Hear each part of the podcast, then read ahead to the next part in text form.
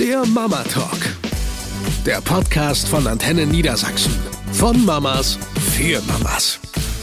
Guten Tag, ihr Lieben. Mitten im Sommer sind wir äh, frisch gebräunt, gut gelaunt.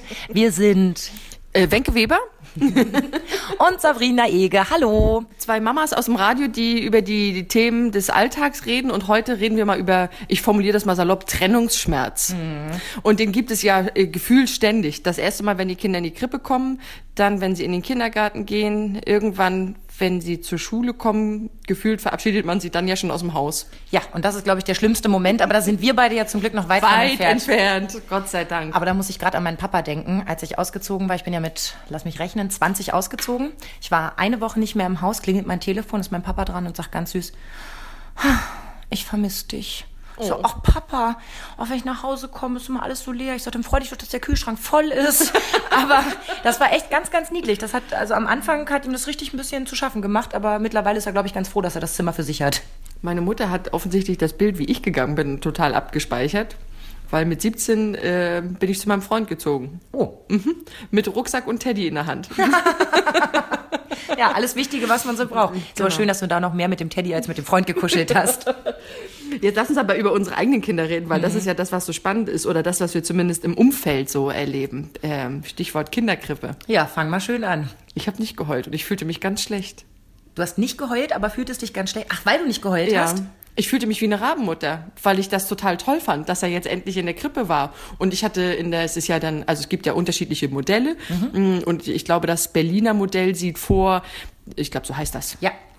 Ähm, dass man seine Kinder über einen gewissen Zeitraum zuerst in der Gruppe begleitet, dann rausgeht und draußen wartet für den Fall, dass was passiert, dann kommt irgendwann der Mittagsschlaf, dass man sie direkt danach abholt und dann lässt man sie irgendwann die ganze Zeit. Wie viele Wochen hat es bei euch gedauert? Gar nicht, anderthalb und davon war er zwei Tage nicht da. Also das war so, hm, es ging echt relativ schnell ähm, und das hat aber mein Mann gemacht, nicht ich, außer an zwei Tagen, ähm, aber das fiel mir überhaupt nicht schwer. Ja gut, aber wenn die Eingewöhnung so problemlos läuft, also dass man wirklich sieht, das Kind fühlt sich hier wohl, es versteht sich mit der Erzieherin, also das ist ja immer die, die Frage, die im Raum steht, ist da eine Bezugsperson, zu der das Kind genug Vertrauen hat, um sich dann auch an die zu wenden? Wenn man das alles sieht, dann sagt man doch, ey, der ist gut, den ganzen Tag mit seinen Kumpels spielen. Ja, aber ich habe auch von Müttern gehört, für die das total schwer war vorm ersten Tag. Mein Gott, jetzt geht das Kind das erste Mal in die Krippe und ich habe es nicht mehr die ganze Zeit um mich rum mit Tränen in den Augen. Ich denk, nee, das hatte ich alles überhaupt nicht. 0,000. Ich will jetzt nicht sagen, dass ich den Tag herbeigesehnt habe, aber ähm, ich fand's total toll. Also ich glaube, da bin ich so ein Mischding. Ich habe mich ähm, beim, beim ersten Krippentag total gefreut. Es gibt natürlich auch ein Foto davon. Ne? Jetzt ist er, ach, der Große und ein bisschen aufgehübscht und was weiß ich nicht alles. Ich hatte aber mit beiden Kindern Horror-Eingewöhnungen. Also wirklich Horror. Ähm, man veranschlagt für dieses Berliner Modell vier bis sechs Wochen. Die haben wir weit überschritten, beide Male. Also es fing damit an, ähm, dass die Kinder überhaupt gar keinen Bock hatten, da alleine zu bleiben. Das fanden die völlig bescheuert. Solange ich dann auch mit im Gruppenraum saß, fanden die das klasse, haben sich dann hauptsächlich mit mir beschäftigt. Und ähm, als wir dann angefangen haben, ich sag mal ein bisschen das Tempo dann so nach drei Wochen zu erhöhen und zu sagen, okay, jetzt gehen Sie mal raus, ähm, fanden sie nicht so toll.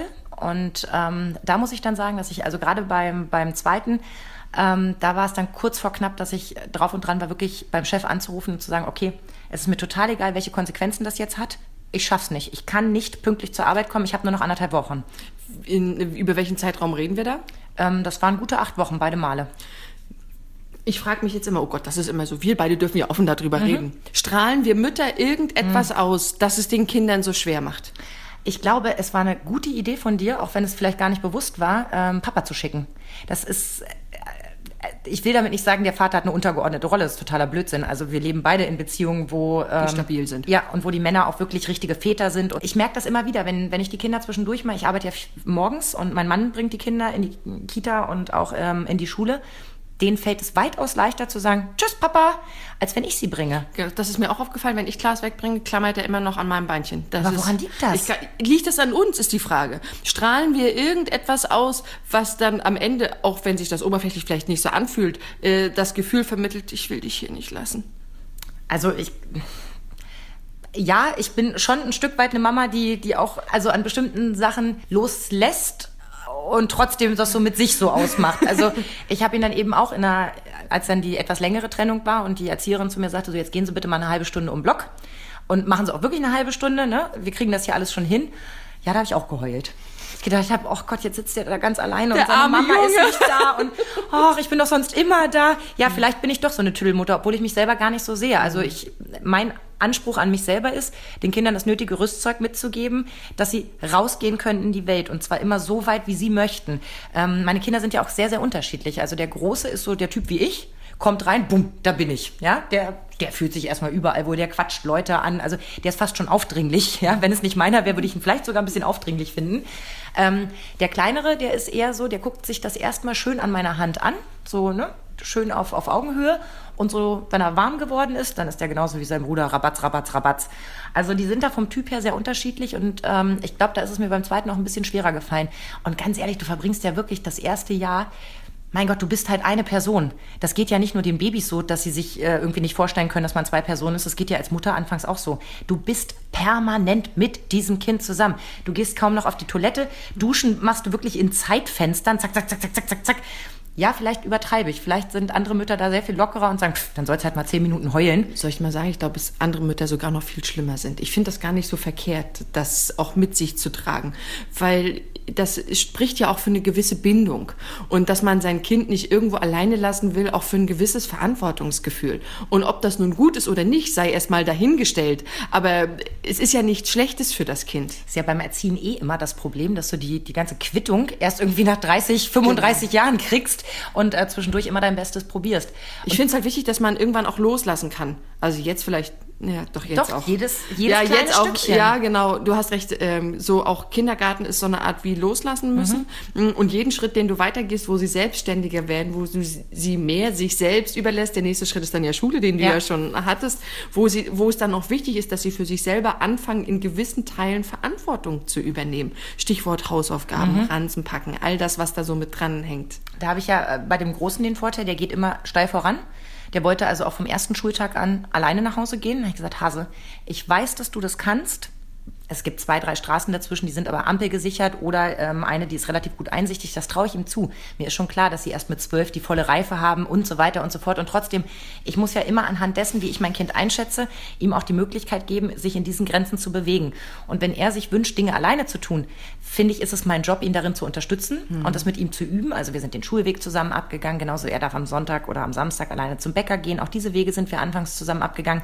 Er darf alleine auf den Spielplatz. Da gibt es klare Regeln bis, also, dass er den Spielplatz nicht verlässt und zwar zu keiner Zeit, egal was es da für tolle Angebote gibt, ob das nun ein Kumpel ist, der ihm mal was im Hort zeigen will oder ein Mann, der ihm angeblich ein Kaninchen zeigen möchte. Nein, macht er nicht.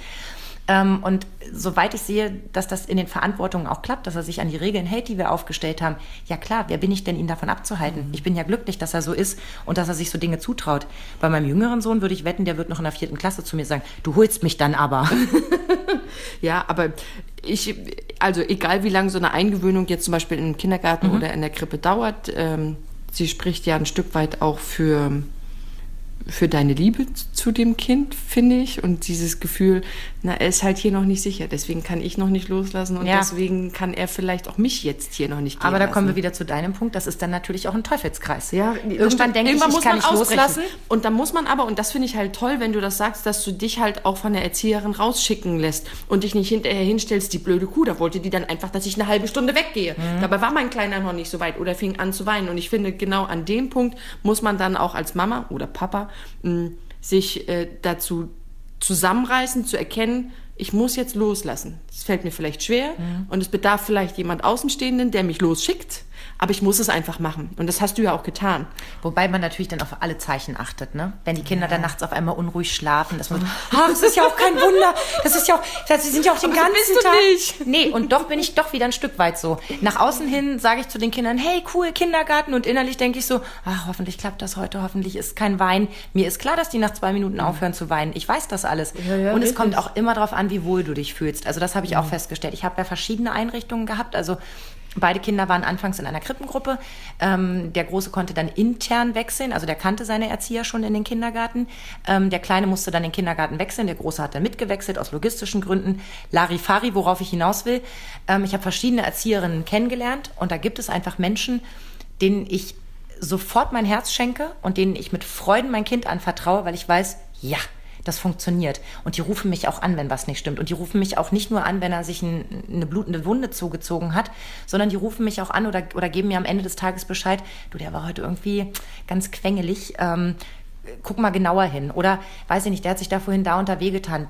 Wir haben ihn beobachtet, das ist alles gut, aber wenn dir was auffällt, ne, nur dass du Bescheid mhm. weißt, ähm, das fand ich total schön. Da hatte ich wirklich ganz tolle Erfahrungen, aber ich hatte auch eine äh, dabei, wo ich, mit der bin ich einfach nicht warm geworden. Also Kind und Erzieherin sind gut miteinander ausgekommen. Sie und ich, das hat überhaupt nicht funktioniert. Und ich war Gott froh, als unser Verhältnis dann beendet wurde, weil das einfach nicht funktioniert hat. Und wenn du nicht das Gefühl hast, wir fühlen uns hier alle wohl, dann fällt es echt doppelt schwer, finde ich. Mhm.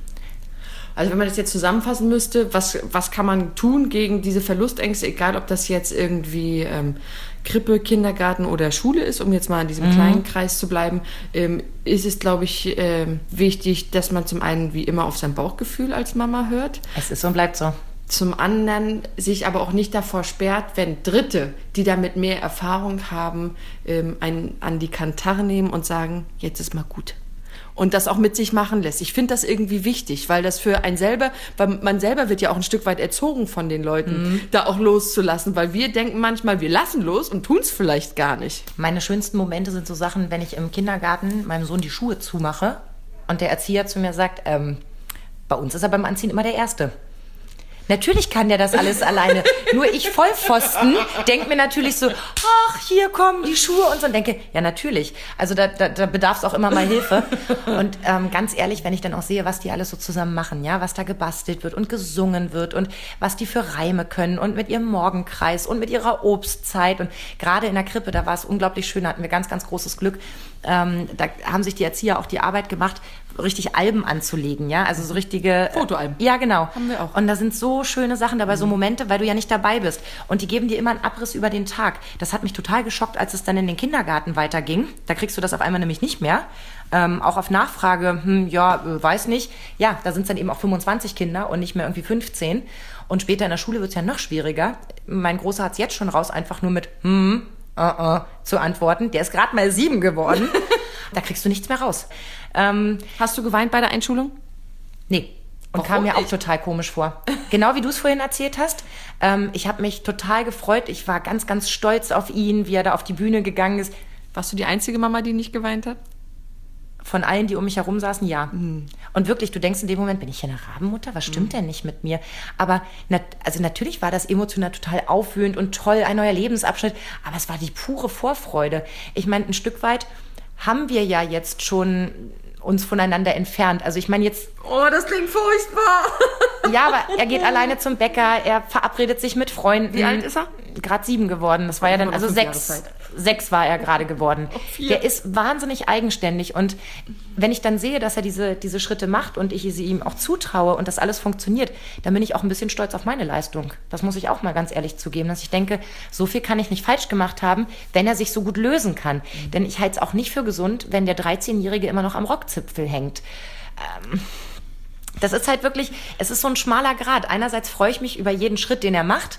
Andererseits sehe ich natürlich auch, wie schnell die Zeit vergeht. Mann, ey, sechs Jahre und der läuft da so zack, zack, zack alleine auf die Bühne, geht mit der Lehrerin weg. Und dann habe ich Eltern um mich gehabt, die dann wirklich mit ihrem Fotoapparat Richtung Klassenraum gelaufen sind, ihre, ihr Ohr an die Tür gehalten haben, um zu hören, was da passiert. Wir haben draußen gestanden, haben Kaffee getrunken und, und haben eine. Geraucht. Nein, haben darauf gewartet, dass er kommt. Worüber ich mich jetzt einziges geärgert habe, dass ich zu wenig Fotos gemacht habe. Aber dafür habe ich die Bilder halt so in mir. Aber nee, geweint habe ich nicht. Ich habe mich für ihn gefreut. Gut, da habe ich ja noch ein bisschen Zeit. Ich glaube, das, das handhabt am Ende tatsächlich jeder für sich selbst und schlecht fühlen muss man sich weder für das eine noch für das andere. Nee, das glaube ich auch. Also ich, ich kann dieses Gefühl verstehen, als du es vorhin gesagt hast, war es mir erst so fern, dass ich dachte, warum solltest du eine Rabenmutter sein? Und jetzt erwische ich mich dabei, dass ich dasselbe Gefühl letztes Jahr bei der Einschulung hatte. Aber ähm, jeder darf heulen. Das ist völlig in Ordnung. Aber darf man es den Kindern zeigen übrigens? Das finde ich eine ganz spannende Frage. Darauf habe ich jetzt keine Antwort, weil ich weiß nicht, wie sehr die das verstört. Ich verkaufe das als Freudentränen. das, also ich sag dann in solchen Momenten, ich freue mich einfach so. Bei der Verabschiedung im Kindergarten, da ist mir ein kleines Tränchen gelaufen. Die machen so eine richtige Verabschiedung, die werden so über Bänke geführt und die beiden Erzieherinnen werfen das Kind dann raus. Also es kriegt einen richtigen Schubs über so eine Matte und einige finden es mega toll, machen da Rollen und was weiß ich nicht alles und dann wird applaudiert, dann kriegen sie noch ein kleines Geschenkchen und bei dieser Verabschiedung, weil ich mich ja auch ein Stück weit von den tollen Erzieherinnen verabschieden musste, da ist mir so ein Tränchen gelaufen. Da wurde dann äh, bei uns schon nachbestellt. Wir sollten doch jetzt mal bitte für ein neues Baby sorgen, damit wir den Kontakt nicht verlieren. äh, nee. Heult, was das Zeug hält. Habt viel Spaß, aber lasst eure Kinder laufen, würde ich Ja. jetzt quasi am Ende zusammenfassend sagen. Nehmt euch ähm, immer eure Kinder als Beispiel. Das, was die schaffen wollen, das schaffen die auch mit eurer Unterstützung. Und wenn sie nicht wollen, dann müssen die auch nicht. Kein Kind muss alleine zur Schule gehen oder muss im Kindergarten bleiben. Da findet sich immer eine Lösung. Ähm, wichtig ist, dass die ganze Familie sich damit wohlfühlt. So, und jetzt müssen wir noch mal schnell zwei Kinder machen. Wir beide miteinander? Habe ich da irgendwas verpasst? Ihr Lieben, hört auf euer Bauchgefühl und ähm, dann wird das schon alles richtig sein. Tschüss. Tschüss. Eine Produktion von Antenne Niedersachsen.